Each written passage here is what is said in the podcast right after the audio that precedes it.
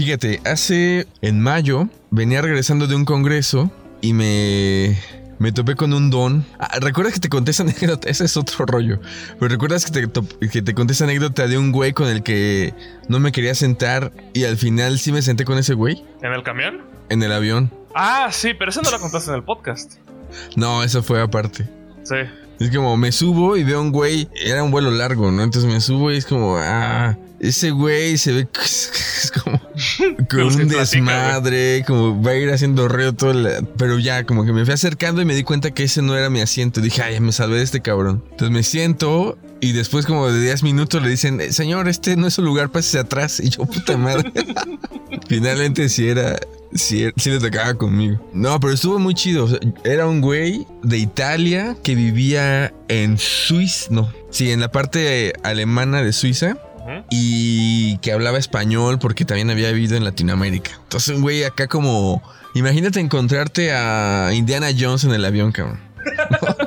Así como todo bronceado, con tatuajes feos en los brazos. Güey, más bien era el papi palazuelos, güey. No, porque, diamante negro, güey. Porque no tenía nada de fresa. O sea, el güey se ve que haya sido un hippie y un, y un, este, un marihuano, pero súper cabrón, ¿no? En su época. Ok. Y pues ya estaba grande, ya tenía como 65 años más o menos, pero seguía con la vibra así como muy alternativa. Güey, ¿en qué punto ya puedes decir ya estaba grande, güey? ¿A partir de qué edad ya estás grande, güey? Yo creo que ya después de los 40 o 45 ya es como ya, ya no hay 40 duda que es eres grande, un güey. don. Técnicamente es casi la- eh, un poquito más de la mitad de la vida esperada, güey. Sí, pues, sí, por eso yo digo que ya a los 40 ya no hay duda de que eres un don. ¿Eh, ¿Neta? Yo no sé si cuando yo llegue a los 40 va a decir, no, a los 50. Ajá, es lo que te iba a decir. Cuando llegues, no, te voy a decir don, güey. Voy a hablar de usted, güey. Ya sé. Sí, yo creo que sí. No sé, yo creo que ya, o sea, se- señor, yo, yo pensaba como en de 48 para arriba, güey. Mm, 48 pues sí, ya es un sí. número imponente, güey. 48. Si 47 tú dices, ok, todavía le falta rato para los 50.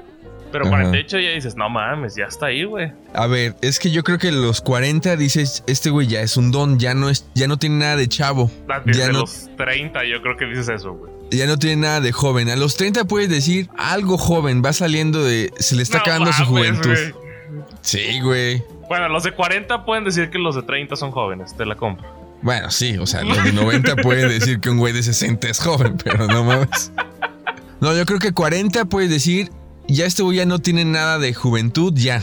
Y a los 50 ahí sí como eres, eres el señor, ya eres señor. Sí, ya, ya estás a nada de la tercera edad. sí. Estás a la vuelta de la esquina, güey. Unos más que otros, pero sí, ya está. o sea, ahí ya eres el señor, ¿no? Con, te ganaste ese- esa palabra muy cabrón. Ya puedes comprar tu bastón en Liverpool, güey. Exacto. No, es bueno. ¿Qué? Bueno, compren mexicano, güey, bastones mexicanos. No, es que me acordé de un güey, me acordé de un güey. ¿Recuerdas que una vez me preguntaste si me habían dado ganas de madrearme a un alumno en algún momento? Uy, ¿por qué? Te dije que solamente a un güey me dio, que no era tanto porque el- me cayera mal, sino porque nos daba asco a todo mundo, güey. Era asqueroso verga. ese güey. ¿Por qué? Sí, era, era, era un pervertido, era súper enfermo. No, no, no, un güey oh, asqueroso. O sea, con la mirada esta como de pervertido y siempre... Ah, ya, ya sé qué tipo. Sí. Y no era un tipo tonto, no era un tipo tonto, pero era soberbio. Entonces era como, "Oh, no, este güey es repugnante, cabrón. Es como, es como tener un pedazo de mierda junto a la cara todo el tiempo. Es como, Neta. ca- es como pisar caca descalzo. Sí, sí, sí, wow, no mames, qué asco. Entonces, así era ese güey, ¿no? Así era ese güey. Ok. Pues yo una vez me peleé con un maestro en aquella universidad Ajá. y me, y me decía era soberbio, güey. ¿Te decía que era soberbio? Sí, que puede ser. que puede ser. Después de 20 episodios, ustedes decidan si puede ser. Es que ahorita me acuerdo, dijiste la palabra y me remontó eh, a ese güey, güey. Del 1 al 10, ustedes deciden. No, pero a ver, hay gente con la que cotorreas chido y puedes decir, tiene sus ratos de, de mamonería, ¿no? Porque me ha tocado gente así. Ah, O ajá, no, no hombres, yo. y mu- hombres y mujeres. Sí, no, no yo. No, no, nada más tú.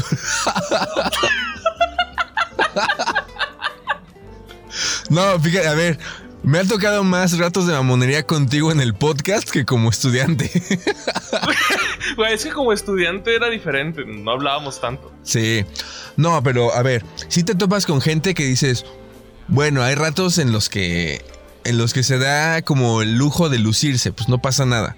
No, pero este güey era como como hacía unos gestos como ah, no sé, como de gente Sí, repugnante, no, y cabrón. tenía la, la mirada, güey. Esa mirada que es como rayos X incómodo. Oh, sí, sí, sí, horrible, cabrón. Sí no, no, horrible, refieres. horrible. Pero, pues me acordé de ese güey ahorita que dijiste el bastón, porque justamente cuando fui a Guadalajara con unos, con un par de grupos, porque tenían que tomar un curso en el CAD, iba ese güey. Fue ahí que conocí ese lugar donde hacen eh, diplomados para estudiar edición y cosas de cine, de publicidad. Ujú. Está en Guadalajara. Entonces ese güey iba y estábamos caminando por el centro y el- de repente al güey se le ocurrió que necesitaba un puto bastón. Porque, porque sí, ¿no? Es como, ah, creo que necesito un bastón. No sé si el cabrón se soñaba a Doctor House o qué pedo. Güey, fuera de pedo, yo una vez vi bastones en una tienda departamental conocida como la alberca de hígado. ¿Estás seguro no que vas a decir eso? Sí, güey. Y dije, no mames, güey, Doctor House, güey. y, y la neta, y, y sí, o sea, sí los vi, vi los precios y dije, nah, güey, no voy a comprar esta madre.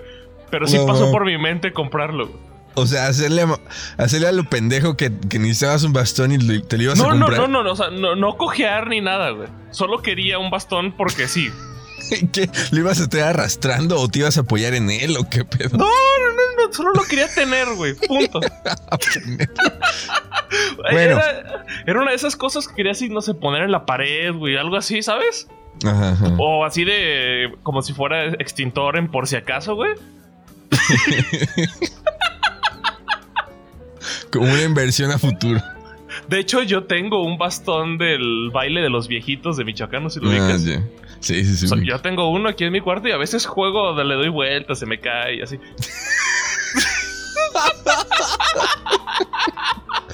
Ya te imagino ahí, güey, a las 2 de la mañana sin, sin poder dormir y jugando con el puto bastón a Ajá, es equilibrarlo que en estoy un así de que dedo. tirado en la cama y le, y le empiezo a dar vueltas y se me ha caído en la cara y todo. Es increíble, güey. No mames. Bueno, pero es que a ver. Ok, y, tú este tienes ba- y ese. este bastón ha viajado a todas las ciudades en las que he vivido, güey. Cuando me fui a Tijuana estaba contigo en Tijuana. Cuando me fui a Querétaro estaba conmigo en Querétaro. Wow. Esta madre tiene desde primaria conmigo, güey. Es Lo mi compañero, es mi arma, güey. Pero a ver, ok. Digamos, a- a- voy a hacer el comentario para. Para que quede claro esto. Tú tienes ese bastón desde morro, Sí. ¿no? Es como tiene un valor emocional, está chido. Y es por el baile, eso, no, no es como que. Ajá, claro, y no es por Doctor House. Y- Sí. Y, luego tuviste bastones en una tienda en Guadalajara y fantaseaste con comprarlos. Sí, porque se me hizo, o sea, más que nada por el mame de cuando alguien entrara a mi cuarto y dijera, ¿por qué tienes un bastón? Y, y yo, yo me imaginé todo eso y yo decía, ¿por qué no? Ajá. ¿Sabes? Yo quería esa conversación, por eso quería un bastón, güey. Y en tu cabeza te peleaste con un chingo de gente, ¿no? Sí, sí, sí. O sea, hay veces que yo sí fantaseo muy lejos, güey. Sí, sí, sí. Pero es eso. Ajá. O sea, a eso iba como. Fantaseaste con comprarte el bastón y eh, discutir con tus compas, como, ¿por qué lo tienes? ¿Por qué no? Chinga tu madre, no sé qué. Fantaseaste. Ajá. Y está Doctor bien. House, güey. ¿Qué pedo? Todos, todos fantaseamos diario como, ay, güey, si yo tuviera ese carro, ay, si tuviera 100 mil varos ahorita, ay, Ajá. y si yo anduviera con ese morro o con esa morra, va, todos lo hacemos.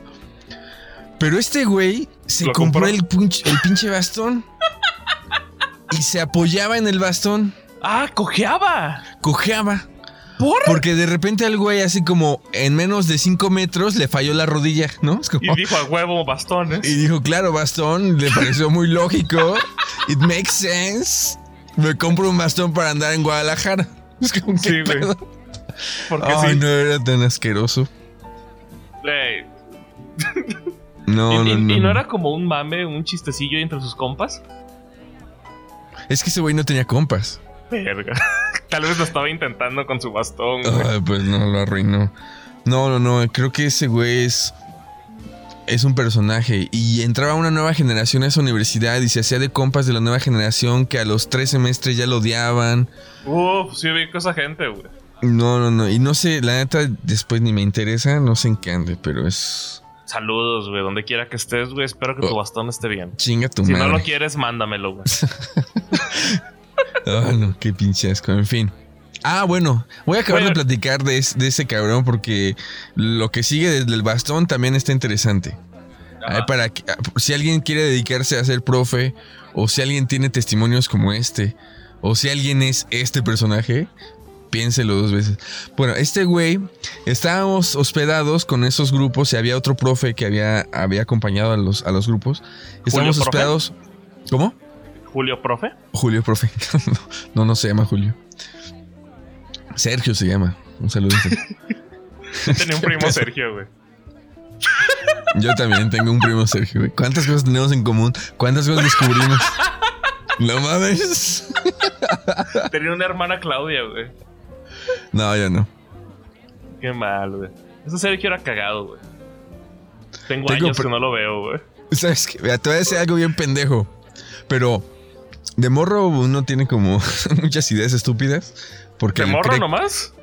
Ay, más estúpidas que en otros, o no sé, pero hay ideas estúpidas. Bueno, Sí. yo tengo una tía que se llama Claudia Mariana. Ajá. Y es una tía con la que yo de, de niño conviví mucho, ¿no? Como la tía consentida. No la veía tanto, pero cuando nos veíamos era como padre. Sí. Eh, y yo siempre creí que Claudia y Mariana eran nombres como intercambiables y perfectamente compatibles y que incluso eran el mismo nombre. Entonces, cuando yo conocía a una Claudia, a veces le decía Mariana, o cuando conocía a Mariana, les decía Claudia. Es como. Entonces la gente decía, pero no se llama Claudia, pues, pues es Mariana, es lo mismo, o sea, no pasa nada. Entonces le decían, como, ¿qué pedo contigo, Gabriel? ¿Todo bien en casa? Y te dejaban a un lado, güey, y terminaste como un niño sin amigos que estuvo a comprar un bastón. güey. exacto. Alguien me salvó de caer en eso. Pero bueno, el punto es que no sé por qué llegamos a Claudia Mariana. En fin. Por Sergio y el maestro, güey. Ah, bueno, el profe este Sergio íbamos con acompañando a los morros cuando fuimos a Guadalajara. Sergio Piña se llamaba mi primo. ¿Sergio qué? Piña. Piña, no mames.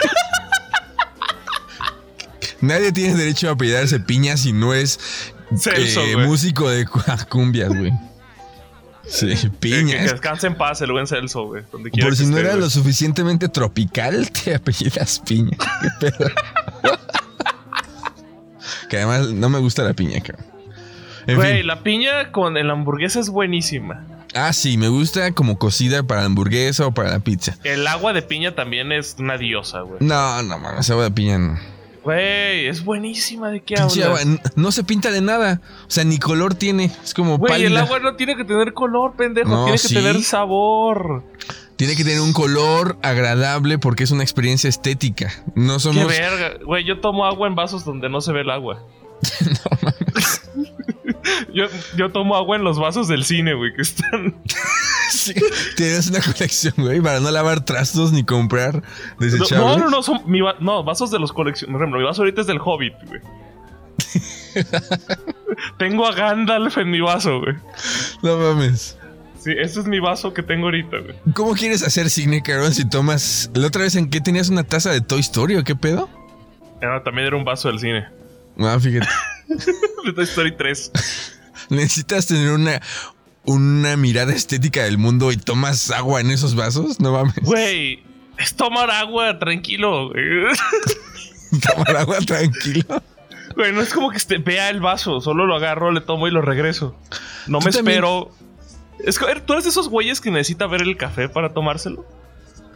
Güey, todo es una experiencia estética. Si no, la vida es nada más una experiencia animal. Güey, la experiencia estética puede ser otra situación. O sea, el agua siempre va a ser agua, güey. El agua puede tener muchos colores, por ejemplo, si haces agua con y la, la endulzas con azúcar, ¿cómo se llama? La morena, güey. Más cavado. Mascabado, o sea, el agua va a tener otro color más feo, güey. Más feo. Güey, se ve horrible, güey.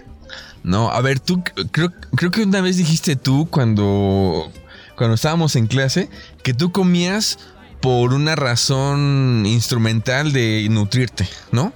No, así, así no va. yo a mí me gusta mucho la comida en general. Ajá. Y me gusta comer rico. Pero cuando yo me voy a cuando yo voy a cocinar y solo voy a cocinar para mí, yo tengo esta regla que mucha gente tiene que me parece lo más inteligente del mundo. Ajá. No puedes tardarte cocinando más de lo que te vas a tardar comiendo. Ay, no, No se-. No se puede. Entonces ahí, ahí te arreglas, ¿no? ¿Eso qué significa? Tus, tus platillos no son nada elaborados. Son cosas sencillas de que un filete, de que unos taquitos, no sé, de que... mm, De que una tortilla fría con sopa No, de fideos cruda. Tortilla fría no puedo, güey. Puedo comer toda la comida fría, menos tortillas. ¿Sabes que tengo... Mi, mi cuñado se casó con una mujer que es de... Bueno, entre Ucrania, Rusia y Grecia, ¿no? Pero es una mujer de Y le gusta todo hielo, güey. Con escarcha. no, fíjate. Entonces ella pues no tenía idea de la cultura mexicana y hay muchas cosas que no, no le hacen sentido. Entonces, una vez estaban comiendo y cuentan la anécdota de que se, se acabaron las tortillas calientes y Alfredo hizo el comentario, ¿no? Mi cuñado es como, bueno, ya se acabaron las tortillas calientes. Necesito hacer una pausa porque voy a calentar más. Y ella le dijo, cómete las tortillas frías, no seas aristócrata. Pinche aristócrata, ¿por qué te comes sola las tortillas calientes? Güey, la tortilla fría sabe horrible. Créeme que lo he intentado, güey. Sí, no yo tampoco puedo. Porque yo soy, digo, yo soy de los que dice que la pizza sabe mejor de refrigerador, güey. Cuando la pizza Sí, sale de refri, no sé qué tiene cuando el queso ya es sólido de nuevo. sí, es es, bu- buenísima, güey. es buena, a mí me gusta. Sabe mejor, güey. Bueno, Y aquí puedo- los puristas, los puristas de la pizza pueden decir, ah, esas mamadas de que la pizza industrial y de caja y la pizza chinguen a su italiana. madre. Ah, de todo. Tienes que aprender a comer de todo en este mundo. La pizza va con piña, perros. Y no pasa Por- nada. No pasa la nada. piña es rica, güey. Ay, me caga esa gente purista, exquisita, que dicen, no, no, no, no, no, si yo me como una pizza solamente que haya tenido levadura eh, fresca y masa madre, ah, como chinga tu madre. Sí. Tienes que aprender a comer de todo. Eso que se escuchó fue mi palo de los viejitos. Estás jugando con él. Ahora que ya contaste eso, ya contaste eso en el podcast, ya te sientes contento y ves- te empiezas a jugar con él como, como no, no es la primera vez que pasa, solo que antes simplemente cortaba cuando se me caía.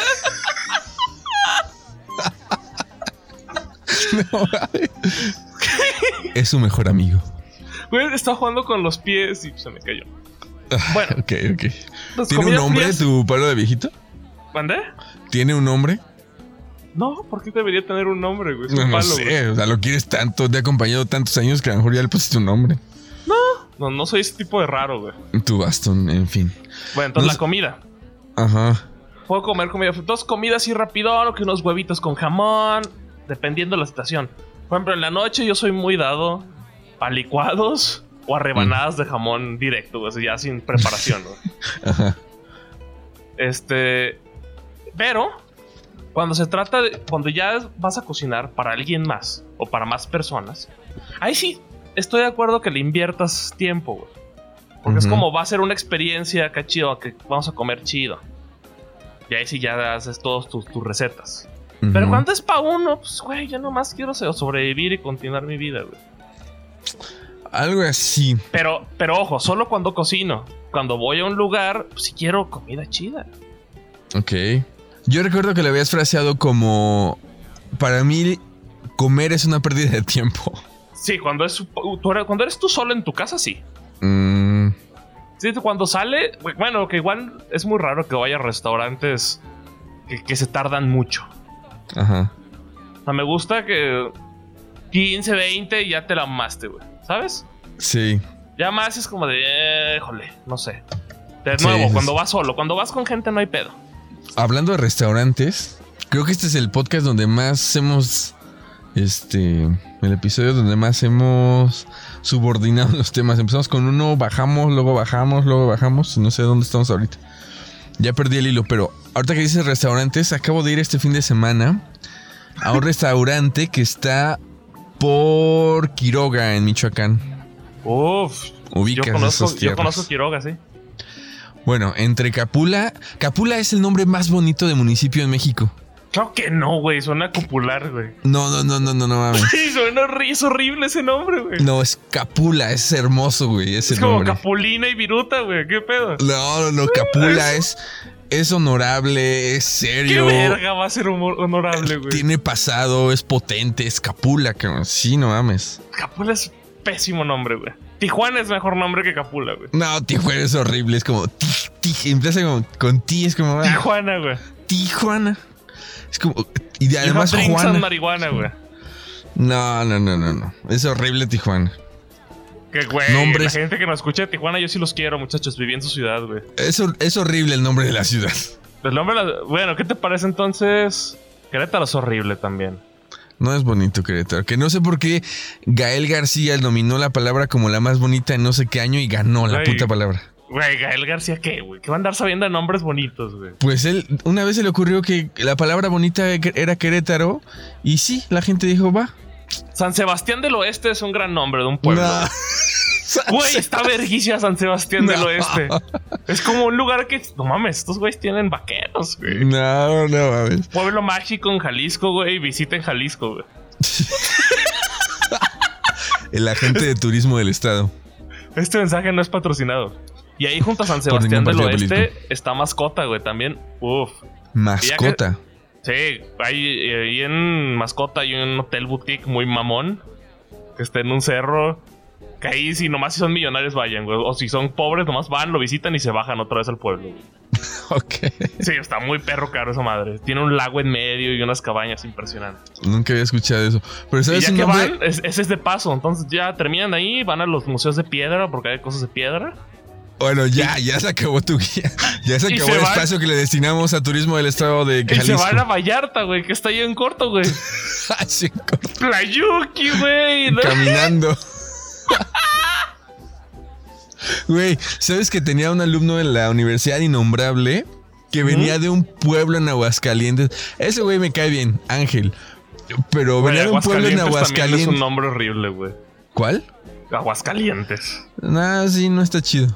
Hidrocálido me gusta, güey. Eso se me hace. Ah. No, a mí se me hace bien. Güey, A mí se me hace como bien, como bien elote en vaso hidrocálido. Güey, es bien Torta ahogada. inteligente, hidrocálido, güey. ¿De qué hablas? Hidrocálido. Es como, ay, nos vemos fancy científicos, ¿no? No mames. Güey, es bien intelectual el vato que le puso hidrocálido. hidrocálido. Ah, no mames. No, pero este güey venía de un pueblo. culero, güey. Yo quiero ser hidro- hidrocálido, güey. Querétaro es, también es pendejísimo, güey. Ah, Y Querétaro no está chido. Pero fíjate, este pueblo de donde venía ese morro en Aguascalientes se llamaba Juancho Rey. ¡Juancho Rey! ¿Qué pedo? Como, como si te pregunta una morra con la que estás ligando, ¿de dónde vienes? De Juancho Rey, es como no mames. Ya te chiste- bloquean. Es un parece nombre chiste horrible. y todo, güey. Mérida es un buen nombre, güey. Mérida es bonito, es una palabra bonito, Mérida. Sí, es como Mérida, güey. Que, que es la peli de Disney malísima, güey. Esta de Brave. Horrible película, la de la pelirroja, güey. Ya no la he visto. No la veas, güey. También. Nada, Morelia. Morelia iba, güey. Tampoco está Morelia no es feo, pero bueno. No, pero aquí- a mí Capula. Zamora me, gusta, güey. Zamora, gran nombre. Zamora. Está Bonito. padre. Es con Z, güey. y Suena. Ah. Es que Michoacán tiene un buen de cosas. Bueno, el punto era de Michoacán, entre Capula y Quiroga hay una zona de restaurantes. Páscuaro es como lugar donde hay hippies, güey. Páscuaro. Páscuaro suena. O sea, yo sé que no. Si hay alguien de Páscuaro que no escucha, yo sé que no. Pero suena como Mm. un lugar donde hay marihuana, güey. no sé, nunca había Suena pensado donde ahí se meten todo, hongos y todo el pedo, güey. Ah. O sea, Páscuaro para mí, yo, haría- yo haría de Páscuaro Las Vegas de México, güey. Este programa es patrocinado por el gobierno del estado de Jalisco. y Eso es mi, Páscuaro es Michoacán, güey. Ya sé, pero estamos con todo el rollo de el turismo. A ver, el punto es que quería llegar es el restaurante que está cerca de Capula y cerca de Quiroga, que es un restaurante. Hay una zona de restaurantes buffet.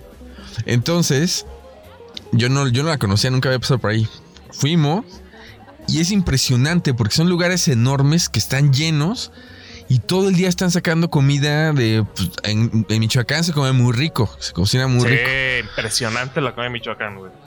Si usted es queretano, todo. no necesita irse tan lejos. Solo salgas de su estado y hay comida buena. Pero,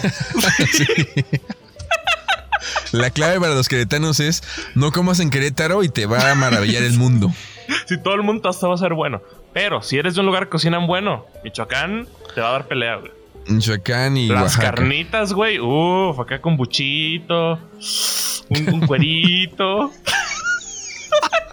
Estás acariciando tu bastón. Mientras te imaginas eso. Güey, eso suena muy sugestivo, güey. No digas acariciar tu bastón. Güey.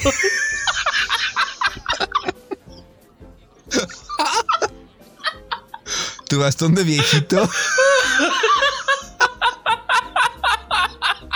Qué puto asco. Ok. Güey, el bastón de 60 años, porque ya son viejitos ahí, güey. Ay, no mames. Ay, no sé por qué llegamos hasta acá. El Pero, en enviagrado, güey. Si andan por esos rumbos de Pátzcuaro, Quiroga, visiten esa zona de los restaurantes buffet No, y güey, van a quedar maravillados. Páscuaro.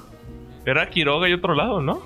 Bueno, Pátzcuaro, Quiroga, Capula. Está en esa zona, hay, hay muchos. Y se come muy rico. Y además barato. Páscuaro también es un buen nombre, güey. Es como el pato pascual, güey. Ya lo arruinaste, cabrón. Ya jamás lo voy a volver a ver de la misma manera. Pato pascual es verguísima, güey. Pato Pascual es el nombre más feo que existe para un refresco. ¿Qué tomas? ¿Pato Pascual? Ridículo pedir una madre así, cabrón. Pascual es chingoncísimo, güey. no. Es un pato que se llama Pascual, güey.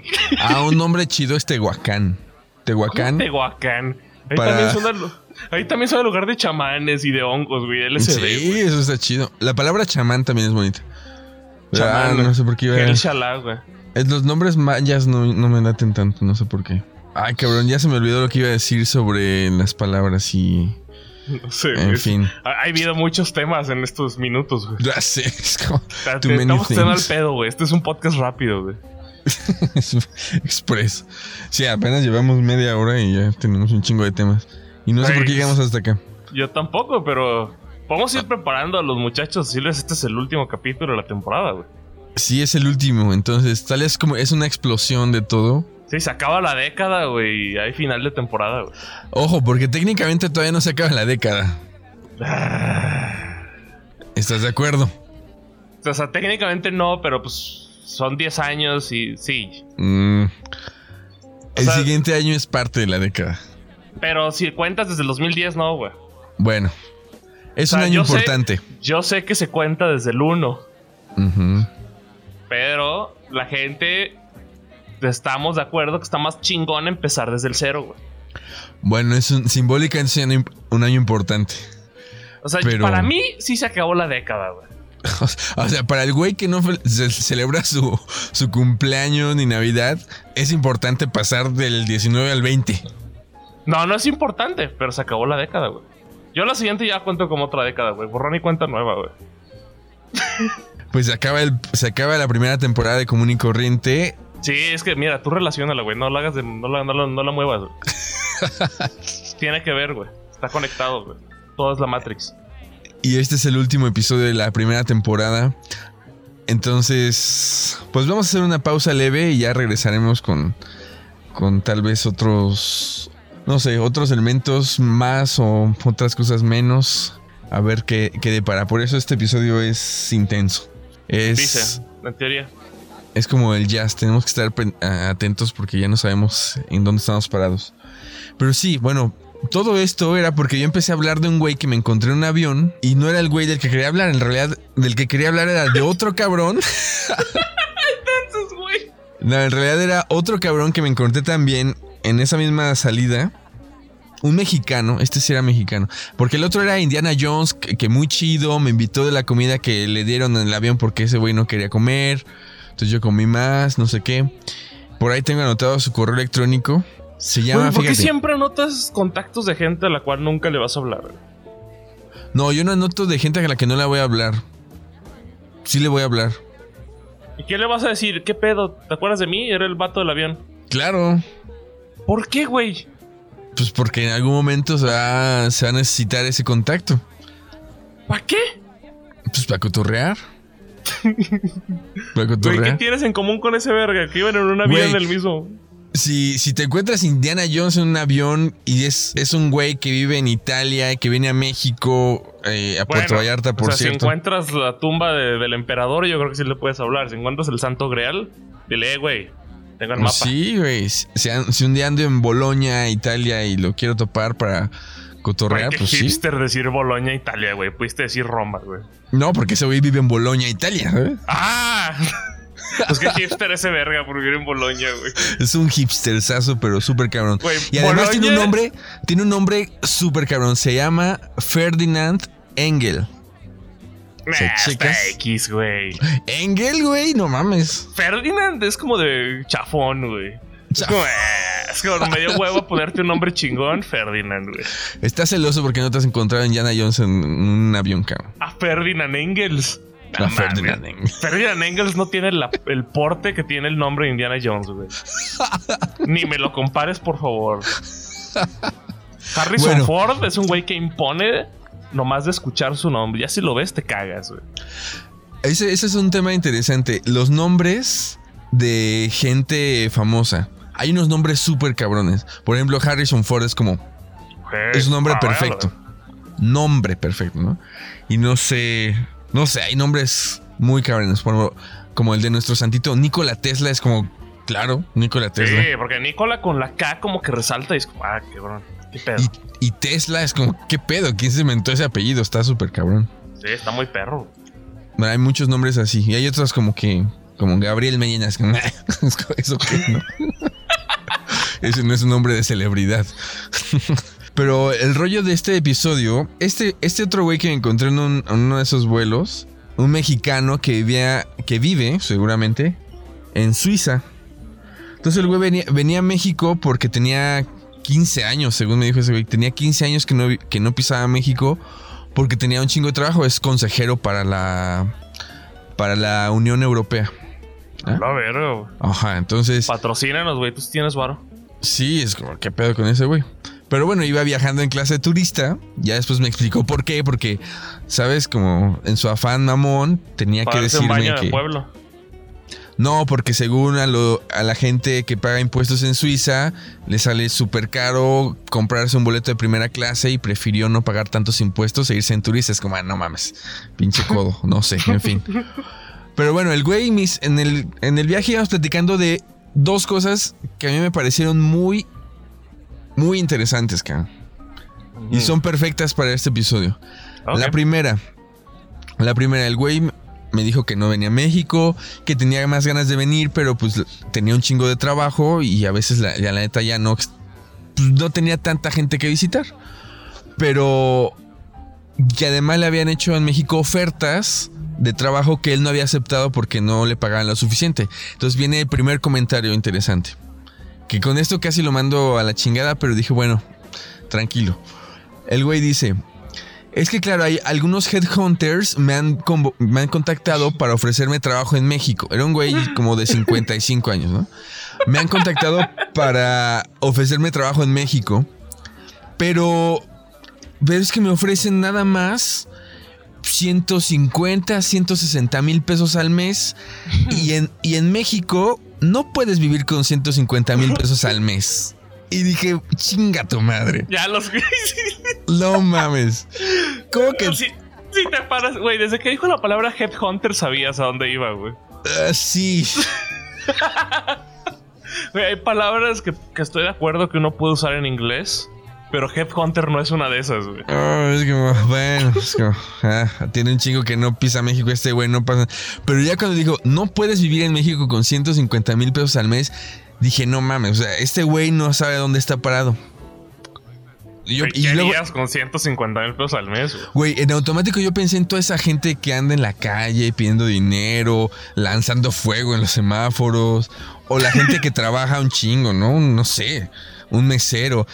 Dije, dile eso a esa gente, te- no mames, te parten tu madre. Dile eso a un godín y te parte tu madre. No tienes que ir tan abajo, güey. Claro.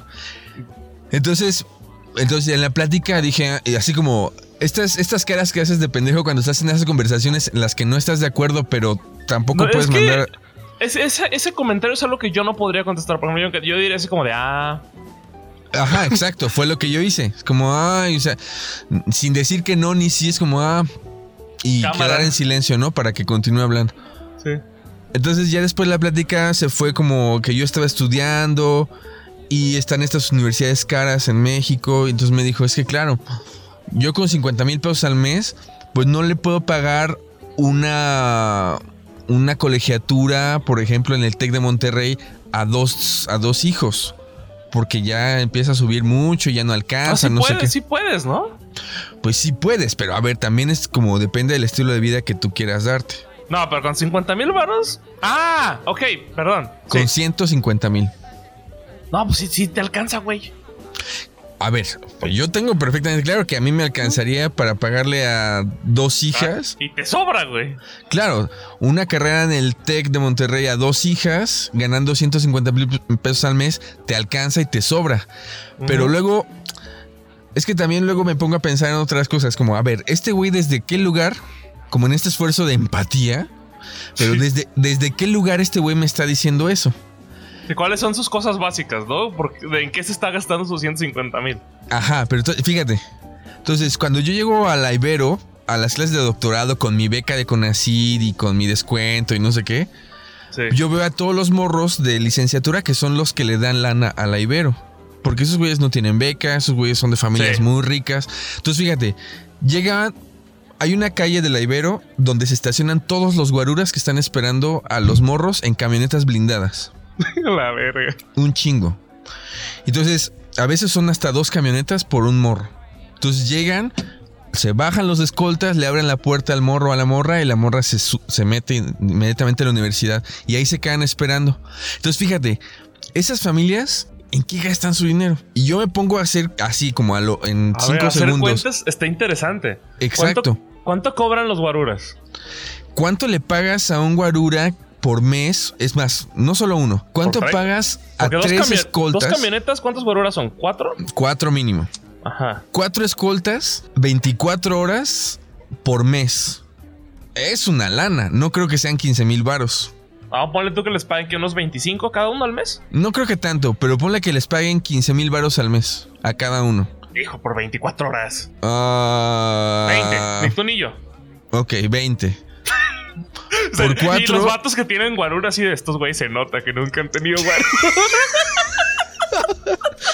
Ay, pobrecitos morros. Que comen en Vips. Güey, Vips es horrible, güey. Mejor unos tacos en la Sí, esquina, ya sé. No, sí. Pero bueno, digamos 20. Por 4 20. son 80 mil varos al mes solamente de escoltas. Y son los del hijo, güey, nada más. Exacto, son de un güey. Luego, esas camionetas gastan un chingo de gas, güey. Las pinches escaleras. Sí, y de mantenimiento porque son blindadas, están y siempre súper las traen pesadas. güey. ¿Cuánto le dan al que lava el coche, güey? Ujú. Y luego piensa en dónde viven. Pero es casa O sea, propia, ¿no? No, claro, es una casa Pero, enorme y más les- de una, probablemente más de una. que cuesta mantenimiento. No, entonces tiene que tener servidumbre, como 10 personas de servidumbre. jardinero, las morras que cocinan, los morros que, que Si vigilan, tienen no sé hijos chiquitos, tienen seguro niñera. Exacto. Entonces, haciendo esas cuentas desde el lugar donde este consejero del- de las Naciones Unidas me, de, la, de la Unión Europea me dijo, haciendo esas cuentas, si ese güey quiere vivir una vida como esta en México, no le alcanza, la neta. No. Entonces ahí yo me pongo a dimensionar la diferencia abismal que existe entre una vida de un mexicano promedio como yo, como tú, que tienen una casa, con, tal vez con un coche o tal vez no, que comen cerca de casa, que no tienen guaruras. No mames, es, es ¿Qué abismal. camioncito? Claro, es como, es que esas diferencias no se alcanzan a entender. Es que, pero sí, o sea, las canastas básicas cambian entre ese güey y entre nosotros. Ese güey Sí, seguro sí, su sí. leche vale 100 barros, güey, el litro. La otra vez estaba viendo uno de estos como mini documentales en YouTube de un güey en París que trabaja para los ricos. Es un güey con mucha lana que es, se llama conserje de ricos. A la verga, ok. O sea, es un güey que vive cerca del Arco del Triunfo en un departamento de 80 metros cuadrados que es como tener una mansión en París porque son de ¿Es 10 estos güeyes metros. que se dedican como a administrar el varo de los millonarios para hacerles más varo? Administrar bienes raíces y organizarles Ajá. estancias como de vacaciones o de negocios. Ok.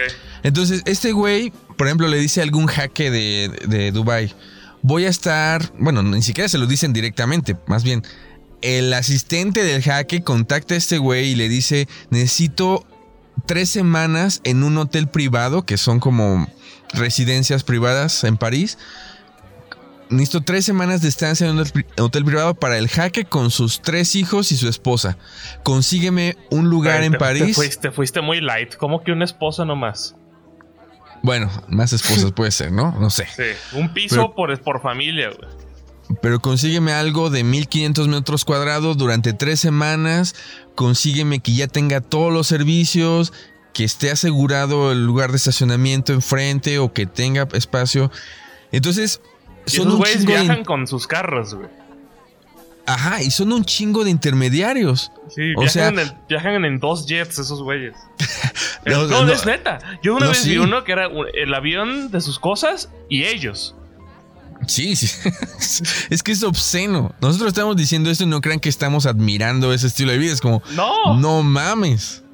O sea, no mames. es ridículo. Es ridículo. Entonces, fíjate, ¿cuántos intermediarios hay entre el jaque, que es el güey de la lana, y un güey que está poniendo en renta su residencia privada en París, en el centro de París? Es que por eso pierden perspectiva, porque hay tanta gente en medio que les quita como su visión de humanidad. sí. Porque ya- nomás es como de, ok, el asistente que trabaja para mí y por ende me va a tratar bien. Le digo, oye, ta, ta, ta, al otro asistente, ta, ta, ta, que mi cliente, ta, ta, ta, pero yo soy el millonario, entonces te chingas a tu madre. O sea, hay tantos intermediarios entre ellos y la vida real. Pero por eso se separan tanto y dicen que necesitan 150 mil varos para vivir en México. Es que no mames. O sea, en esos Hay- intermediarios hay se te da un barreras. chingo de... Sí, o sea, a mí, fíjate, si yo teniendo esto en cuenta, un día, por cualquier cosa, yo fuera un jaque de Dubai, Güey, la barba ya la tienes, güey. sí, eh, fue de ponerme un mantel de cuadritos en... Sí. Bueno, si yo lo fuera, me daría un chingo de coraje perder tanto dinero en intermediarios en lugar de, ¿sabes? Como, porque no me, no me, no me imagino a esos güeyes metiéndose a buscar vuelos en Interjet, ¿sabes? Como, no. O sea, jamás. Hay, co- co- hay cosas corporalmente que jamás van a hacer ellos, como meterse a una lab para buscar un boleto de Dubai a París. No, Sí. ni se enteran. Entonces, qué desperdicio de todo que te lo hagan cuatro cabrones en lugar de buscar, por ejemplo, unos boletos tú. Es que lo, lo que digo es real, o sea, entre más tienes varo, tienes acceso a más cosas privadas que te están alejando cada vez más de la sociedad, güey. Es como, quiero una habitación privada, quiero un vuelo privado, quiero una sala de cine privada, quiero todo privado, entonces ya cada vez ves menos gente, güey. Sí, y vas, sí, y vas sí. haciendo tu islita de tu servidumbre y tú. Y en realidad hay un chingo de gente a tu alrededor que está facilitándote esa vida, que trabaja para ti y que no los ves, pero son parte como una red social invisible, ¿no? Es un chingo de gente. Sí, es, es muy raro, güey. Es muy raro. Bueno, ese es el primer rollo que me llamó la atención cuando platiqué con este consejero en el avión. Que dije, ah, chinga tu madre, ¿no? Y ya después me dijo que, que no, quería, no quería pagar tos- tantos impuestos, por eso iba en clase turista. dije, bueno, ándale, pues. No, es que seguro si tú fueras del hacker árabe, no te daría codo, güey. Sí te gastarías toda esa lana, güey, porque la tienes. Claro. Yo creo que ya- Ya, y ya te contaminó el mundo, güey. sí, sí, sí. Como, no sé. Porque uno no. Por ejemplo, hay, hay cosas que no compras que ni te imaginas comprar por el simple hecho de, por ejemplo, un, vuel- un avión privado, como hablábamos el, en el episodio de Maluma o de J Balvin, no sé quién sea. Ajá, ajá. Dices, no mames, qué pendejada. Ahora. Digamos que tienes un chingo de barro y dices, sí, no, como un carro. Claro. Seguro ya algo así pasa por tu mente, güey. No sé. Sí, son estas, son como comodidades. Es como la gente que dice, vivo, no sé, vivo en Querétaro, vivo en Guadalajara. Y la neta ya me dio hueva estar subiéndome, estar esperando el transporte público para llegar a casa en la tarde o estar esperando el transporte público en la mañana. Quisiera un carrito. Es Ajá. más cómodo. Puedo irme a trabajo cuando a la hora que me dé la gana y regresar. Si regreso tarde, ahí está el carro a mi servicio, ¿no? Yo lo Claro. Entonces, esos güeyes es como, pues ¿por qué no me compro un jet privado Y ya en no hago lugar fila de... en el aeropuerto. Claro, ¿Cuál es tres horas antes? Llego cinco minutos antes, me subo y me voy. porque mi estilo de vida me lo exige. No es que lo, lo podría tener, es que me exige mi estilo de vida no hacer todo el, el- como la trama godín del aeropuerto, sino tener mi jet privado. Entonces, Ajá. Si piensas desde su lugar, dices, bueno, tal vez tiene sentido para ellos. Para mí, como Bueno, desde afuera, eh, ¿Quién sabe? O sea, no, no sé si... para- porque seguro como ya hay un rollo también como de, de- Ellos, seguro muy dentro de ellos saben que están haciendo muy mamones en muchas cosas. es que yo creo que después de un tiempo, o sea, puede ser al principio. Güey, ese comentario de con 150 mil varos no, no puedes vivir en México, seguro lo dijo a propósito, güey. Seguro Mm. era un tema de demostrar, de, de como el rollo alfa, güey. Bueno, sí, sí, sí. De demostrar cuánto gana él. Decir, no, esto es poquito para mí, güey. Sí, porque seguramente el güey está pensando que estaba platicando con alguien que Se iba a árabe, dijo, sorprender. "Nah, este güey que... No, más bien como que yo me iba a sorprender, iba a decir, wow, qué interesante Ajá. platicar contigo, ¿no? Y quisiera contactarte a ver si me das chamba. Es como, ah, chinga tu madre y ya. o sea, eres un pendejo. Con ese comentario, no sé si eres pendejo en la vida, pero ese comentario me habla de que eres una persona muy pendeja. Claro. Porque, en fin, ese fue Pero el primer seguro, comentario. pero seguro iba por ahí. Sí, sí, sí. Sí, pero, pero bueno. Entonces, después como que dije, ah, este güey, o sea, me cayó mal con eso, pero con otra cosa de la plática me pareció que podía seguir hablando con él.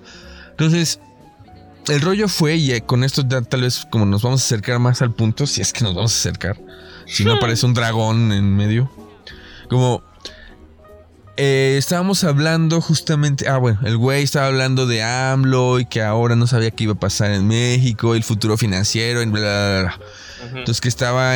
Había mucha incerti- incertidumbre. Entonces, después yo le pregunté, pero bueno. Ah, es que él dijo: es que en México en realidad nunca hemos estado bien económicamente. México siempre ha sido un país débil económicamente. Ahora hay riesgo de que se vaya más al abismo, pero nunca hemos sido un país fuerte. Entonces yo le pregunté, a ver, se supone que en los años 70, con el rollo del estado de bienestar, hubo un periodo en el que México estuvo fuerte y la gente estaba más contenta y en los años 80 todavía se sentía como una economía fuerte. Eso le hecho, pregunté, por, bueno, sí, de, de hecho, por eso estamos hoy como estamos, porque todos compraron casas y nos subieron a todos la renta. Pero el rollo fue, él dijo, sí, aparentemente en los números en macro, sí, pero también es, la gente estaba más contenta. Ah, porque yo le dije, por ejemplo, mi mamá me dice que antes rendía más el dinero. Y si antes rendía más, si antes rendía más el dinero es porque a la gente le alcanzaba más. Entonces me dijo, mira, sí puede ser que la economía estuviera un poco más fuerte. No era mucho, pero estaba un poco más fuerte. Pero hay algo más importante. En los tiempos en las- de los que tu mamá habla y con la abuela joven y los tíos en los años 80, 70, no sé qué, en esos tiempos la gente no gastaba tanto en cosas tan insignificantes. Claro. Entonces esto me hizo mucho sentido y empecé a ver las cosas de otra manera porque entonces claro, tú regresas, regresas el, el, el cassette, regresas la cinta y es como, a ver, ¿en qué se gastaba el dinero la gente? Por ejemplo, pensé luego luego en el rollo de los bebés. La gente no compraba tantos pañales, no andaba con carreolas, no andaba con, con- con- comprando tanta ropa y tantos accesorios pendejos que ahora existen en los supermercados. La gente no gastaba en, no gastaba en Uber a cada rato, o en taxis a cada rato, o en comida corrida. Pero en comida rápida. Había, había menos cosas que comprar. De entrada no había tecnología a tu alcance. Exacto, había menos cosas. Y, y lo- luego lo, lo ligué en ese momento con un documental, mini documental que haya visto. Estoy tratando de pensar dónde está. Por ahí tengo el link. Bueno, es como un reportaje más bien de un güey que meten a la cárcel en Nueva York en los años 80. Y luego Ay, lo ¿que sale siguen. después? Ajá, Y cuando que no sabe sale. qué pedo con el mundo. Exacto. Cuando sale le dicen, bueno, pues te vamos a acompañar, te vamos a entrevistar. Y dice, es que lo primero que me sorprendió fueron los supermercados porque hay un chingo de pendejadas que antes no había. Sí. Y además se venden. Es como que pedo. hay un chingo de marcas. Cuando yo, dice, cuando yo compraba cereal, había dos marcas y ahora, ahora hay montones de colores, sabores, no sé qué. Entonces, es un chingo de cosas que a mí me parecen ridículas. Él lo dice así. Entonces, claro, tiene mucho sentido. Por, decirlo así, el güey como que se reivindicó después de la pendejada que dijo. Porque sí, sí me pareció como algo interesante e inteligente hacer la, como el señalamiento de que estamos gastando en un buen de cosas que en otros, en otros momentos de la historia del, del siglo pasado jamás necesitamos. Es que claro, las cosas pendejas yo crecí, a mí ya me tocó crecer con, con las cosas pendejas. A ti también, creo. Sí. Bueno, eh, quizá los primeros años apenas estaba entrando, pero se volvieron. Es siempre, siempre tuve problemas con la mercadotecnia, con frases como tipo: tenemos que crear algo, tenemos que crear necesidades en la gente, ¿no? Tenemos que crear un producto que se vuelva una necesidad. Que a ver, aquí como muchos mercadólogos, ni siquiera los propios mercadólogos entendieron bien esa la pirámide de Maslow, que es creo, lo que todo el mundo se tiene que aprender desde el puto kinder. ahí está, la pirámide de Maslow, las necesidades básicas. Y nadie lo entendió bien. Bueno, sí, supongo que sí hay gente, pero en realidad esas, esa escala de cinco tipos de necesidades, según Maslow, porque pues, también hay críticas, pero según Maslow, son las que hay. No se pueden crear necesidades o inventar necesidades o quitarlas. Son esas cinco y lo que se crea son deseos para cubrir esas necesidades. Entonces, la mercadotecnia ha trabajado con ese rollo como de crear deseos. Tú tienes la necesidad fisiológica de dormir pero te crean el deseo de comprarte un colchón y luego comprarte un colchón ortopédico y luego comprarte un colchón que tiene agua del río Jordán o no sé qué mamadas. güey, esos colchones de agua son muy raros, güey. Nunca he dormido en uno. Yo tampoco, o sea, he, sentido uno, Ajá. Pero, pero nunca he dormido per se en uno. Siempre fue como a la verga, que está muy raro esto. Güey. No, yo no, no sé si podría. No, pues se mueve. Sí, a mí me gustan los colchones firmes. ya sé. Ya pensaste una pendejada. No mames. Güey, perdón, güey. Es que esa palabra no se usa, güey. Ay, sí. O sea, es que hay, palabras que en, cualquier oración no se pueden usar. Firme, leche, fuer, duro. ¿Sabes? Hay muchas palabras que no se pueden usar. Pero a ver, no nos desviemos. Ajá. Por ejemplo, el teléfono en realidad no es una necesidad. Ajá. Pero todo el mundo lo vemos como una necesidad. Porque, se, porque se volvió cómodo, como de nuevo con el, tema del jaque, se volvió cómodo podernos comunicarnos con todo mundo. Ajá. En cualquier momento. Se volvió cómodo poder tomarnos una selfie y subirla a Instagram.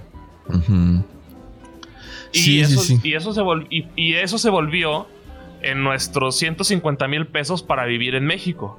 Él necesitamos teléfono para vivir, punto. Sí. Sí, nos pasa eso, como de repente hay tantas cosas cotidianas que para, no sé, para un, para alguien en Cuba o para alguien con menos dinero son superficiales, pero para el estilo de vida de la gente, de alguien común, de un godín en una ciudad, así como del jaque de Dubai, ya se vuelven como fundamentales para el estilo de vida.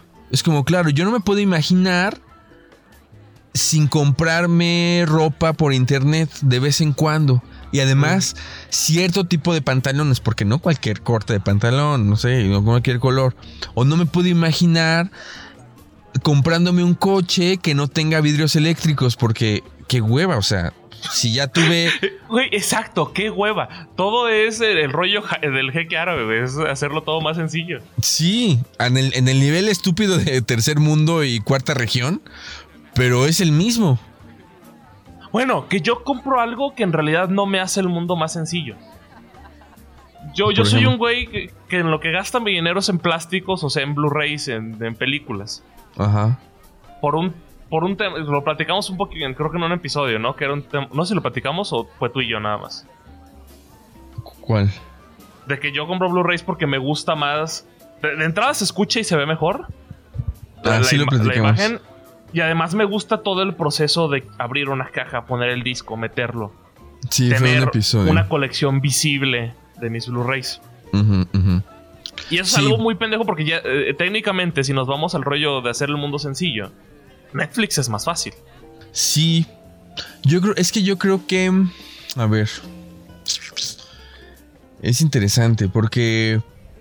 Y, y- y ni siquiera, y no es una necesidad. O sea, yo, yo tengo muy claro que esas películas no son una necesidad. Pero ahí están. Mm, pues no.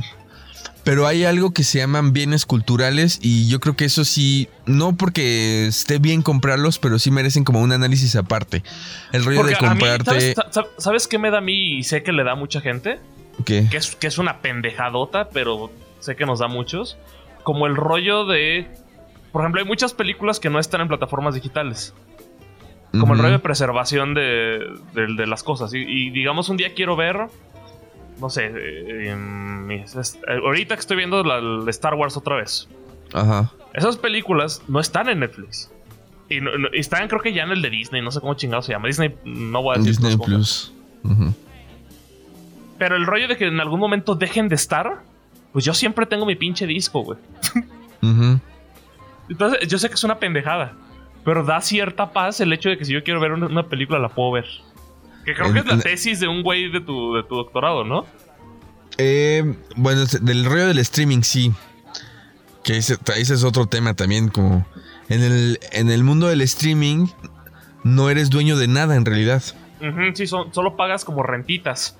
Pagas acceso, pero como no pagas un no firmas un contrato que te hace dueño de algo material, pues entonces el sistema de streaming puede decir, pues, quito esto, pongo esto a su antojo y tú te pierdes tal vez de un álbum que querías mucho o de una película o de una serie y no tienes ningún derecho sobre eso ni a reclamar que lo pongan otra vez porque nunca fuiste dueño de esas cosas. Ese es el mundo del streaming que es también muy perverso.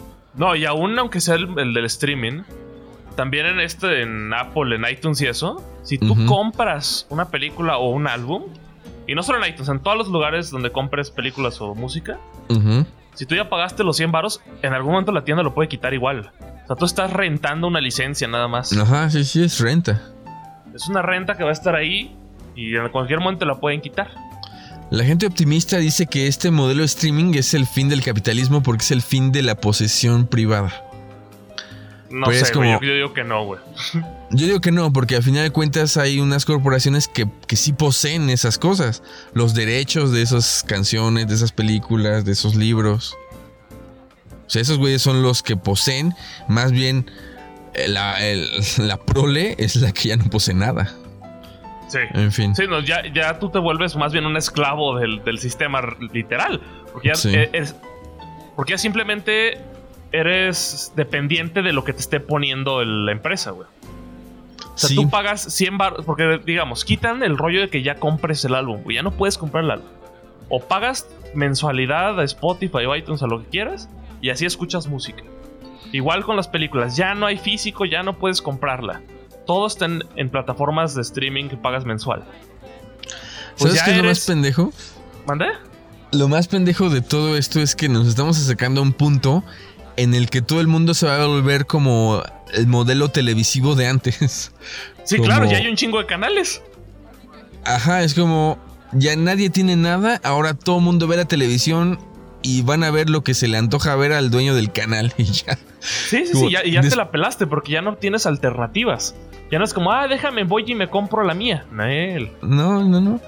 Es como todo el mundo, nos estuvimos peleando con la, con la pinche televisión todo este tiempo, como ya no queremos la televisión y en 2030 va a ser televisión todo. Está muy cabrón.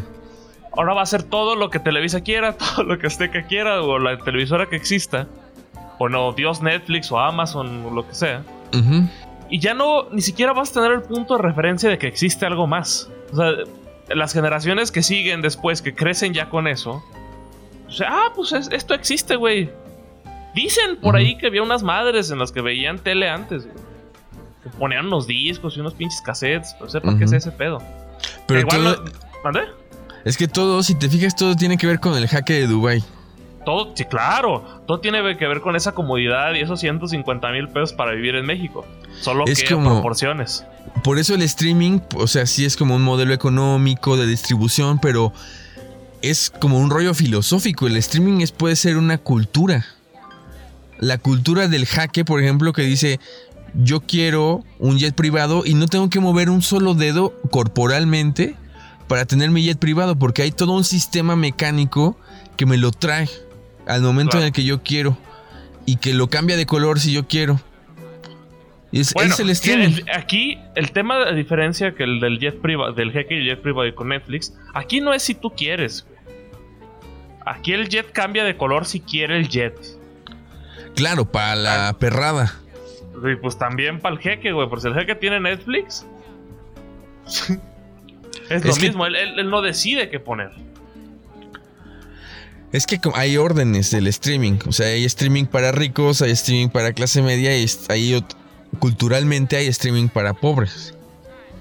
Por ejemplo, el Ajá, streaming para pobres, en ese, en ese rollo de la dimensión cultural del streaming, o el streaming como cultura, para, para la gente pobre, para la gente, la, la gente trabajadora, o la clase trabajadora, este, como en el streaming de la ciudad es el transporte público. Es como pasa a la hora que se le da la gana pasar.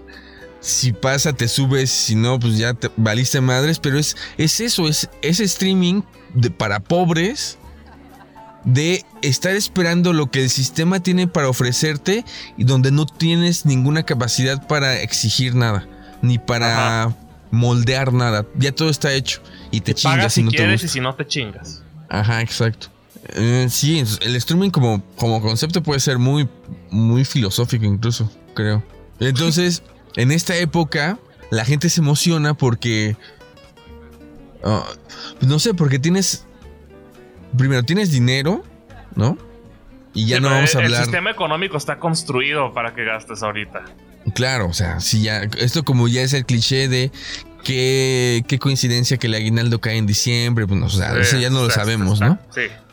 Eso ya lo sabemos.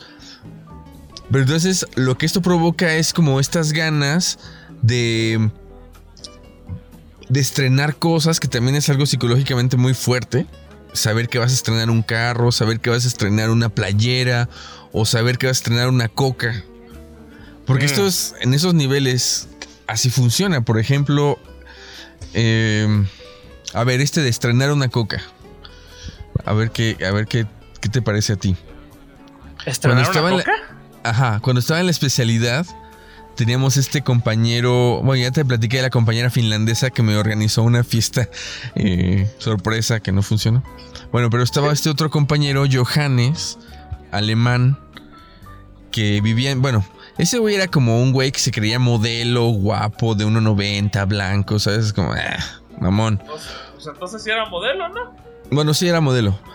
De hecho, de hecho sí es modelo, pero no, no se creía modelo, sino se creía como Hércules o no sé qué chingas. Ok. Tenía sus momentos de buena vibra, pero también era un güey como que, bueno, vamos a ver cómo viven los mexicanitos, ¿no? En Discovery Channel. Mmm, ya. Entonces por eso se vino a México. O sea, quería ver el zoológico.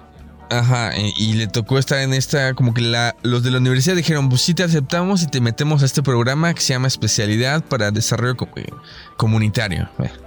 Entonces le toca ir con nosotros a, a comunidades para trabajar ciertos proyectos y uno de los problemas pues, es la pobreza. Y ese, son muchos problemas relacionados con ese, con la organización de la gente, proyectos productivos, bla, bla, bla. Y uno de la, una de las chambas que nos tocaba hacer a nosotros era coordinar a estos comités comunitarios este, para la lana que se recibía como un capital, bla, bla, bla.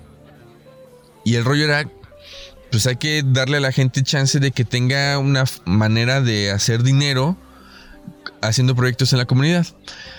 Y Johannes decía, pero, pero si son pobres, ¿por qué se ponen gel en la cabeza? ¿Y por qué se compran gel? Si son pobres, ¿por qué se compran una coca de 3 litros? Pues hay que decirles que ahorren eso. Entonces, en una primera lectura tú escuchas eso y dices, bueno, tiene algo de sentido, ¿no? Pero no. Pero la verdad es que no. Pero la verdad es que no, porque tú. ¿con, qué, ¿con qué puta cara tú vas a llegar a decirle a alguien en una comunidad alejada de Querétaro, deja de Ahorra. comprarte tu coca y ahórrate esos 25 pesos? Le estás quitando toda su felicidad. Le estás quitando simbólicamente ese estrenar su coca, ¿sabes? No, y, hay muchas de esas comunidades que chambean toda la semana para llegar el domingo a abrir su coca en familia. Exacto, y así como para el jeque de Dubai es, "Ay, voy a estrenar dos aviones este año, para este güey es, me voy a comprar una coca el fin de semana. Sí, Es la está- misma Es la, es la misma mamada, sí. Es la misma satisfacción. Y tú dices, bueno, pues para ti como clase mediero de Berlín que vienes a México, una coca no significa nada. Te la puedes quitar del, del frente y no te quitas nada. Pero si tú le dices a la gente, deja eso, le estás despojando de un momento de satisfacción cada, cada semana o cada quincena que le hace, que le hace, no sé, como tener cierta esperanza de estoy trabajando y algo puedo hacer con mi dinero. Eso Mm. por un lado, eso por un lado. Y otra cosa es, ¿cómo le dice a la gente que se deje de comprar gel o una coca cuando existen estos cabrones que se pueden comprar un puto avión cada tres meses si les da la gana? Sí, pero ahí quiero, quiero regresar tantito lo que dijiste de... La frase que usaste fue... Quiero saber en qué usar mi dinero. ¿Cómo fue? No sé, Bueno, Ajá. da igual. El caso es que creo que no, no es un tema de... De sentir que están haciendo algo con su dinero, el que se compra la coca y el gel. Creo que po- podría ser más como estar sintiendo que están avanzando o están logrando algo. Sí, sí, sí. No, no tanto el, pues ya tengo dinero, déjalo gasto, no. Creo que va más, No. más, más allá pedo. Sí, es como... Sí, reconocer... Porque, porque la aspiración realista no, no, no es tan alta. O sea, no, no- alta refiriéndose a lo, a lo que se vende así de no, vas a llegar muy lejos, ser empresario. Pues no. O sea, la aspiración es quedarse en su comunidad, ser un buen agricultor, lo que sea que hagan en esa comunidad y hacer vida ahí. ¿No? No- es Sí, muy raro sí, que sí. tengan un sueño más allá de eso. Sí, porque... mm, Primero, porque son realistas, o sea, Sí. no, no están pensando, bueno, me voy a... O sea, es, es gente que sí trabaja en la tierra, pero también necesitan venirse a Querétaro a hacer trabajo de albañilería, por ejemplo. Porque no hay, a no hay chamba por allá. productos en algunas comunidades. Sí, sí, sí. Entonces, claro, ellos no están diciendo me voy a comprar un Audi. Porque no. De entrada saben que ni siquiera pueden fantasear con eso en voz alta. Eso es muy ¿No? fuerte, güey. Ajá. O sea, ni siquiera pueden fantasear. No por el Audi, sino el rollo de no pueden fantasear con eso en voz alta porque por el miedo a sonar ridículos, por, por el hecho que ellos mismos saben que están sonando ridículos. Claro, es porque Y el No hecho se pueden de que permitir eso. sepan que están sonando ridículos también es fuertísimo. Sí, es, es- es que es horrible. Por eso, cuando hablamos de estos hackers que contratan a un güey y- que es conserje rico en París, es como. Y también vemos que existe toda esta gente, es horrible. O sea, es un, es un mundo de asco en el que hay gente que se está muriendo de hambre porque no, porque no encuentran trabajo, Ujú. ¿no? Pues Deja, mira, hay gente que se está muriendo de hambre porque no hay trabajo, güey. Porque Punto. no hay trabajo, exacto.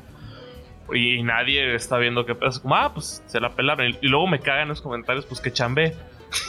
Ajá, es como. Es como de, güey. No mames. Por eso ese rollo del que también comentábamos de darle dinero a la gente en la calle o no, es como, güey, si puedes, dales. Porque seguro los vas a alivianar en algo. Ya, si, si estos, este rollo de, pero es que a quién se lo van a dar, eso ya sale sobrando, la neta. Tal vez. O sea, sí es. Yo creo que no es lo único que se tiene que hacer, pero. Pero por lo pronto, eso los aliviana. 5 varos, 10 pesos, ¿sabes? ¿Y, y no será un placebo que nos ponemos nosotros? Decir, el, como el rollo de, pues te estoy ayudando y, y tal vez no estás ayudando en nada. Mm, a ver, yo creo que sí. o sea, porque o sea, o sea, yo estoy de acuerdo que sí les puedes tirar un paro con eso.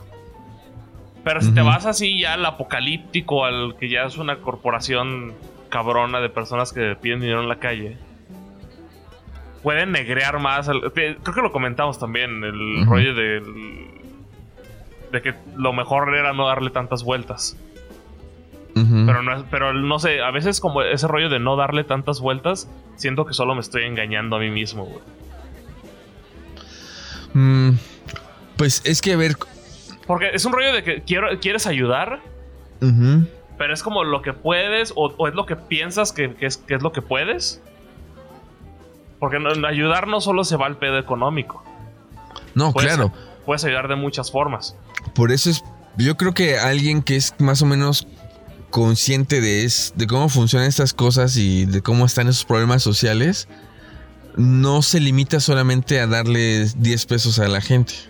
Como de alguna manera te involucras haciendo otras cosas en tu vida cotidiana para tratar de que esas cosas cambien. O sea, no es lo único. Pero. Pero si hay mucha gente que se queda en el. Déjale doy varo. Y ya. Y ya con eso se lavaron el alma, güey. Se lavaron las manos y. ¡Ay, qué bueno soy! Sí, a mí se me hace muy. Este rollo también como paternalista de darle dinero de arriba abajo a la gente para que. Como las fundaciones y esto, que nunca hacen trabajo como comunitario, que nunca tienen proyectos, simplemente es ir y darle una lana y a ver qué hacen con ella, ¿no? Y yo me lavo, me lavo las manos y ya me puse el mi, mi parte y se van así triunfantes. Sí, como este el, el, río del buen samaritano también se me hace un poco absurdo. Que igual, o sea, volvemos a lo mismo del que cura el cáncer con el Nobel. O sea, se agradece el varo. pero estaría bueno que hiciera otras cosas. Y que no, lo y no lo hiciera por esas razones. Porque, o sea, ya como en el plano más inmediato, pues es, es como un rollo urgente. Esa gente necesita el bar urgentemente porque es como, ok, tal vez soy parte de una, una eh, corporación del PRI que me pide la lana al final del día. Pero de todos modos, de esa lana yo también vivo porque algo me toca a mí para comer. Y si no junto porque quiero ir contra la corporación del PRI, pues me chingo yo. Por ejemplo, algo que yo me preguntaba no sé, cuando tenía como 15, 16 años, que todavía no era como un, güey que se estuviera fijando en muchas cosas, pero sí te haces preguntas, ¿no? De la gente que ves y te das cuenta. Por ejemplo, cuando llegaba a la gasolinería o cuando pasaba por alguna gasolinería, veía a los dones despachando, ¿no? Es como señores de 45, Uy, te 50. pensando su historia. Más bien me viajaba pensando ¿Qué, sentían de ver a un güey de 18 años que llegaba en un carro caro? Mm. Es como, este güey es un pendejo de 18 años, tiene un carro caro, yo tengo 50, 55 y estoy despachando gasolina. ¿Sabes? Como... Pero, eh, pero es que, ¿lo verán de esa manera realmente? Yo creo que sí, yo creo que, o sea, eso pienso mucho cuando veo a la gente en la calle a veces la gente se ve cansada, se ve triste, se ve deprimida, se, ve frustrada. Y entonces yo me pongo a pensar en, sobre todo en como en dones. No sé por qué se me pasa como con, con hombres así ya. Ah, con hombres, yo pensé que con personas grandes. Con, con hombres ya maduros, ¿no? 50, 45. Igual porque te reflejas, güey. Después de. O sea, tal vez la pregunta interior es: ¿yo a esa edad me voy a sentir. Así así cuando vea un morrito que tiene más dinero que, del que yo tuve o del que yo tengo. Es que eso, eso lo sentirías si le das ese valor al varo. O sea, estamos de acuerdo que sin varo no puedes vivir porque ya nos chingamos y nos tocó vivir así. Sí. Punto. Pero, yo, por ejemplo, yo al ver esos güeyes con los morros de 17 años con carros millonarios, a mí no me pasa a la mente la pregunta de de por qué lo trae o lo que sea. a, mí me gusta viajarme más atrás y decir, no sé, para mí la vida sería más triste de esa manera, porque yo me viajo y digo, a ver, este güey ni de pedo, bueno, tal vez sí, pero no creo que ese güey trabajara por ese, por ese auto. Probablemente se, lo dio el papá o la mamá con el varo. Y usualmente esas familias con un chingo de varo dan, les dan cosas caras a sus hijos para rellenar los vacíos que no pudieron rellenar con, con cariño o con lo que la familia podría dar. Es como, ah, no estuve para Tips 10, güey. para que te diviertas. Sí. Y ahí es cuando yo me viajo, es como, ver, qué pinche triste. Que obviamente también te puedes ir al otro lado, al de hasta abajo, decir qué pinche triste no tener para comprarle una coca. Claro, por mucho cariño que hay en la familia. Sí, por mucho cariño no. El cariño no da de comer. O sea, si lo piensas así, la, la publicidad de Coca-Cola es. Es súper perversa, porque es este rollo de la familia, el cariño y todos juntos, aunque solo te alcance para esta coca. Pero, pero eso ya. Pero pues es, es el sistema el que nos tocó. O sea, el cariño no te va a dar de comer, no. Pero el varo tampoco te va a dar cariño. Pues en esa lógica, como pareciera ser que en las clases medias hay un equilibrio, porque no hay Pero tanto no. varo, pero son las que más jodidas están. Sí, ¿Por o sea, hay un equilibrio falso. Porque existe el sueño, existe el miedo de no caer y existe el sueño de subir. Que nunca se va a cumplir. Que nunca se va a cumplir el de subir y el de caer puede que sí. Ajá, son como los wannabes. O sea, los pobres los ven como extraños, los ricos los ven como extraños. Esos güeyes ni se sienten ricos, pero sí quieren. Y no se sienten pobres, pero sí son más pobres de lo que parecen. Ajá, somos. No, y puedes llegar a ser. O sea, como. Como clase media puedes llegar a ser clase baja. Igual puedes llegar a ser clase alta. Pero es más difícil y es más un sueño utópico. Pero la Sí. clase baja está muy cerca de ti. Está más cerca de lo que crees. Exacto. Sí. Estás más cerca de la clase baja que de, esos, de las élites. Ajá, eres más, eres más pobre que ayer, pero menos que mañana, güey. Sí. Qué culero. A mí, a mí me sigue pareciendo muy interesante esta frase que también ya dije en algún momento que es de que se la escuché a Pepe Mujica en una entrevista para la televisión española. Que si no eres feliz con pocas cosas, no vas a ser feliz con muchas cosas. Nunca. Pero, o sea, sí, Pepe Mujica me cae muy bien. Pero no sé, siento que es una frase del sistema en el que vivimos, güey. Bueno, si la quieres leer con esa, en esa clave, sí. Porque, o sea, el, tener en cuenta las cosas y de- regresamos también al tema de la felicidad. O sea, qué chingados es ser feliz. Bueno, si estamos hablando de, cosas es porque estamos una- en una época de- del calendario en el que las cosas se vuelven más importantes de lo que fueron en todo el año. Entonces tú ves a estas hordas de gente entrar a la, en las tiendas gringas en el Black Friday o el rollo Yo el de los otro- descuentos. Eso me pasó hace como dos semanas. yo, yo iba al, según yo iba al cine, Ajá. me empiezo a acercar a la plaza y vi así hordas de carros en el estacionamiento, güey. Y yo así de, ¿qué pedo? ¿Qué está pasando? Y ni me metí, güey, me salí, güey. Dije, yo, yo no quiero estar aquí. Después me enteré que era una venta nocturna de la tienda de la alberca de hígado. Ajá. Y yo así de, pues, verga, pues, ¿qué estaban regalando, cabrón? O sea, por- yo, no, yo no entiendo, güey. Por ejemplo, estos güeyes que se compran tele anual, Tele- güey, es lo mismo que los que, que los del los, que, los del cambio de ropa, güey. Sí. Y este es más culero porque no es como que vas a llegar a una ayuda humanitaria y decir, eh, tengo esta tele, güey, ¿la quieren? O sea, ¿con qué cara, con qué cara te van a ver, güey? Sí, cabrón, se está muriendo la gente y trajiste una tele. Pero es que la tele puede ser más importante de lo que nosotros pensamos. A veces más que la ropa para mucha gente. La vida es triste en general, güey. La vida es triste y por eso hay tantos suicidios en, en épocas decembrinas. Ah, sí, claro, eso también es muy interesante. Pero Porque- eso tiene que ver con darle peso a las fechas Y a las cosas. y a las cosas, claro. ¿Cuándo fue la última vez que te emocionaste por algo que compraste o te dieron? Ay, güey, no sé. Porque quizá eso tenga que ver con la pregunta que nos hicimos, no me acuerdo en cuál fue, en el que, en el que decíamos de, de, regal, de los regalos que nos dan. Tal vez no es tanto porque no te guste el regalo, tal vez es porque las cosas dejaron de tener eh, ese sentido que tenían antes. No sé si estoy explicando con eso. Sí, después yo recordé, a ver si, fu- si funciona, cuando, esa pregunta de cuál fue el regalo que más te ha gustado o con un, regalo que te ha sorprendido. Yo estuve pensando después varios días y recordé un regalo que sí fue para mí como, wow, no mames, qué chingón y que sí fue una expresión auténtica, pero es un regalo que un compa me hizo. Era, es una, y lo tengo ahí todavía, este compa, un gran amigo de la universidad, Juan Carlos, me hizo una marioneta de Juan Carlos Bodoque.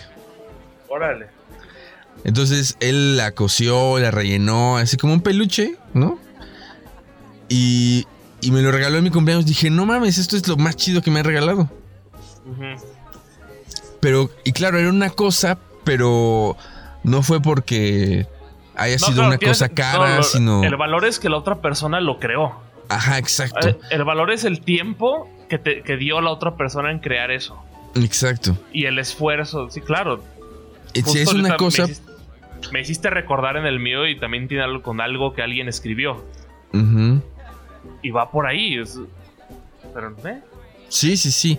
O sea, pueden ser cosas, pero lo esencial de, esas, de, esas, de esos objetos no es, no es el precio, ni la calidad, ni la marca, sino la, la intención. ¿Qué es lo que cuenta? me dio, me dio Pero me. A mí me dio mucho, mucha me risa. que siempre nos tiramos carrilla de cursis y somos super cursis, güey. nos queremos dar acá como eh, nuestra faceta de rudos y. Sí, de rudo intelectual. y eh, somos bien cursis. Siempre tenemos con mamadas de esas. No, pero por ejemplo, es que hay, hay grados de cursi, es a lo que iba.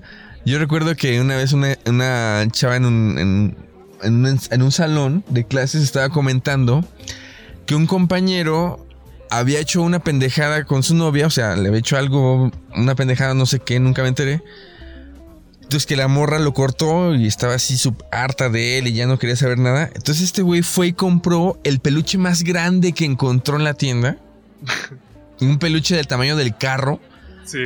Se lo regaló y la morra se puso feliz y regresó con él. Y dije, no mames. Sí, pero es que eso, es una pendejada, pero no es cursi el oso, güey.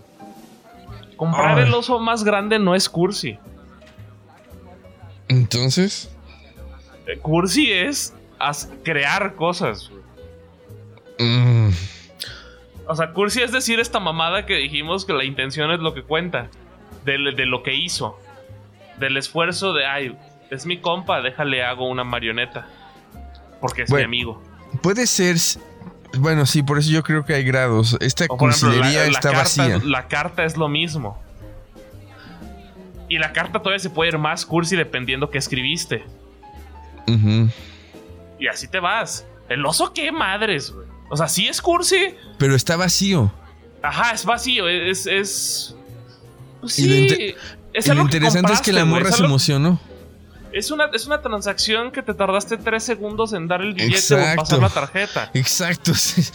Es como, wait, se hubiera emocionado si en lugar de comprar el puto oso le da los billetes, es lo mismo. O sea, ese güey no hizo nada. Y que pensemos esto es cursi. Pero bueno, lo voy a arreglar. Lo voy a arreglar para el final, para cerrar este episodio, que es el último de la temporada. Y es. Y a lo mejor con esto encerramos el rollo cursi, pero de una manera poética menos. menos llena de miel. Menos rosa es una frase que yo llevo como como filosofías de vida, si es que eso existe, que también se me hace bien mamón. ¿Tu filosofía de vida cuál es? bueno, es que, a ver, eso de filosofías de vida es interesante. Porque yo no, no es que tenga una, que, una filosofía de vida que quepa en una frase plástica, güey, de entrada. O sea, las filosofías de vida creo que son más grandes que una oración. Sí, hay, cosas, que llevas contigo y dices, ok, esto para mí, por ejemplo, yo tengo muy claro que, el, que la vida realmente no importa. Que nada de lo que hagamos realmente importa o es relevante para la vida o el mundo en sí. Que, que, todo lo que queremos hacer, los, los sueños, son vanidades. Eso, pero eso no lo englobas en una oración y esto va más lejos que solo lo que acabo de decir. Sí, es más complejo que eso. Más complejo que el lenguaje. La, la, la mía, que tiene que ver con esto que estamos diciendo de cursi y de las cosas y de comprar y del dinero, es, es una. Es de un texto de Bukowski, de este poeta de la decadencia. Bukowski decía. Él puede ser otro santito, güey. Sí, también. Otra vez sin mujeres.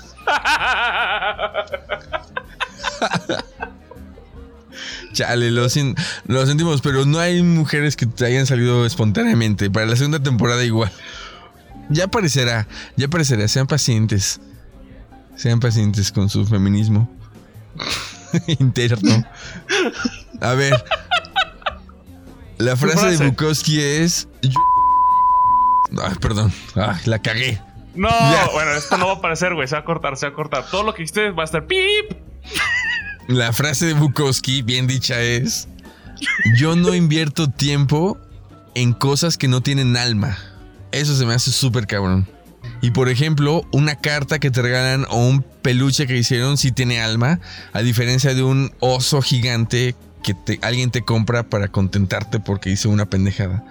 Pero si lo piensan todo alrededor en, en cuanto a cosas que haces con otras personas o cosas que compras o cosas que quieres, si están despojados de sentido y si están vacíos, si en las palabras de Bukowski no tienen alma, pues tal vez provocan que también la existencia misma sea igual de vacía.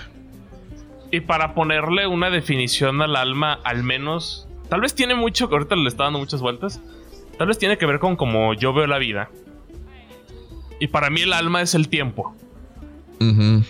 O sea, para mí las, todo lo que tiene alma es todo lo que le inviertes tiempo. Porque el tiempo es lo único que es finito, güey. En, en cuanto a nuestra vida, güey. O sea, eventualmente nos vamos a morir. Sí. Entonces, si ya le invertiste tiempo. Qué pinche cursi. Si ya le. si ya alguien o tú invertiste tiempo para ir más, yo creo que eso es algo que puedes apreciar, güey. Sí. Por- por- porque se está gastando sus minutos y sus horas que podría De estar haciendo en otra cosa antes de morir, güey. Claro, es. Te estoy regalando parte de la vida. De mi, que- de mi vida. de mi no de vida. la vida, de mi vida. De mi vida. Chale, qué putos cursis. Sí, güey. O sea, este podcast, güeyes, para que sepan, güey. Pues ya les dimos no sé cuántas pinches horas de nuestra vida, güey. Apro- Aprecienlo, güey. Esta madre es con alma a la verga, güey. Chingas madre. Los amo. Ahí nos vemos en la segunda temporada. Pues no, o sea, porque estás este reacio a que no quieres hacer video. ¿Aquí qué? A que no quieres hacer video, entonces no nos vamos a ver, güey.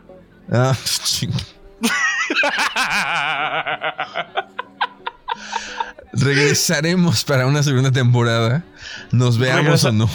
Regresaremos como película de Avengers cuando termina, que dice que regresarán. Así es. Igual. Regresare- regresaremos como ave fénix. Volveremos pronto. Pronto. ¿Pronto que era en italiano? ¿Cómo? ¿En italiano qué significaba pronto? Eh, pronto es. Listo. No, güey. ¿Sí? ¿Sí? cuando dices sono pronto es estoy listo. Mira. Bueno, es que me, me desvié. pronto regresaremos. Compartan mucho esta madre, güey, porque si hay más gente, pues nos vamos, nos va a gustar más. Entonces, va a ser padre. Mientras en esta pausa de unas, unas cuantas semanas, pues compartan esto, díganle a la gente que escuche, piensen en las cosas que decimos, escríbanos. Escúchenos otra vez, güey, para si algo se perdieron, güey. O no, descansen también. O sea, mira, si ya escucharon, todos también se merecen un descanso en nuestra voz, güey. Yo creo que sí. Si, si- si nos escuchaste los 20, gracias. Y descansa, güey. O sea, todo va a estar bien, güey. Más podcast allá afuera, güey. Y ya verán cómo vamos a empezar la primera temporada. La segunda, güey. Ah.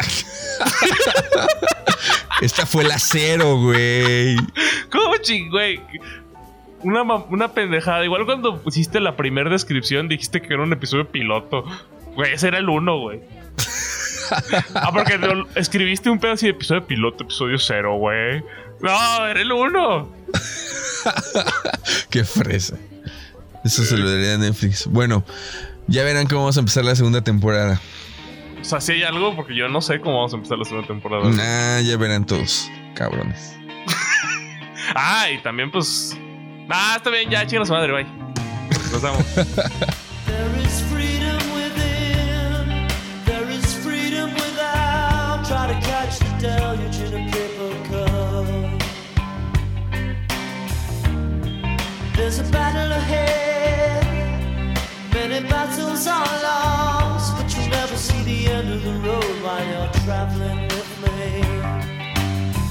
Hey now, hey